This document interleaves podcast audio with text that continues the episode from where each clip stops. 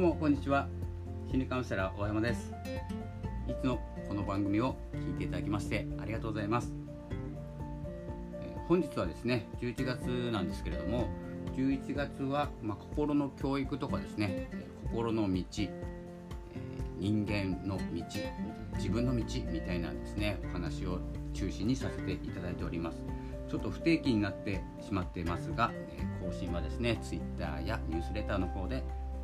お知らせしておりますのでぜひえーお知らせが届きましたら聞いていただければと思います。本日はですね心の逃げ道っていうお話をしたいところではあるんですけれども、心の逃げ道を作った方がいいなと、え僕はですね個人的に思っているんですけれどもなぜならですね逃げちゃダメだとかですね、えやりきらなきゃいけないとかいう気持ちがですね逆に自分にプレッシャーをかかけてえ成果も上がらない結果も出ない続くこともできない。そして続けることができない自分を責めてしまったりそれを、えその周りにして、えいる人をですね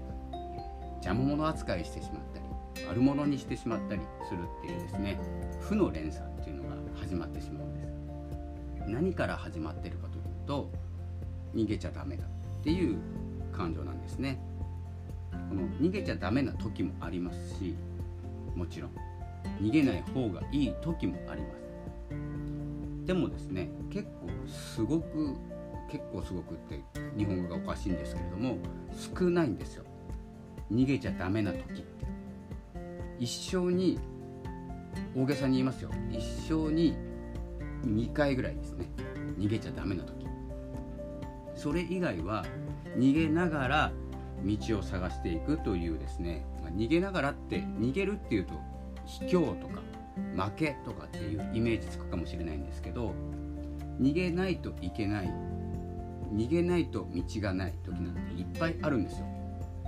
その逃げという言葉を使わずに方向を変えるっていう言い方をすると逃げずに済みますよね。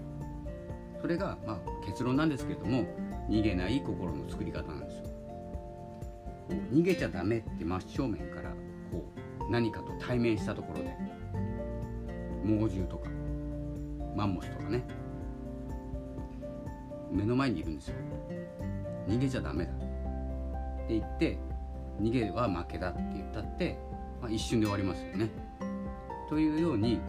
逃げ道というよりは自分の行ける方向進める方向を後ろにも取っておくということ。前、え前に進みたいんですけれども振り返ればそちらがあなたの前正面になりますよねという考え方で心を強く持っていくというよりは、え心を柔軟に保っていくという方がですね今後、え過ごしやすくなっていくのではないでしょうかというお話でした。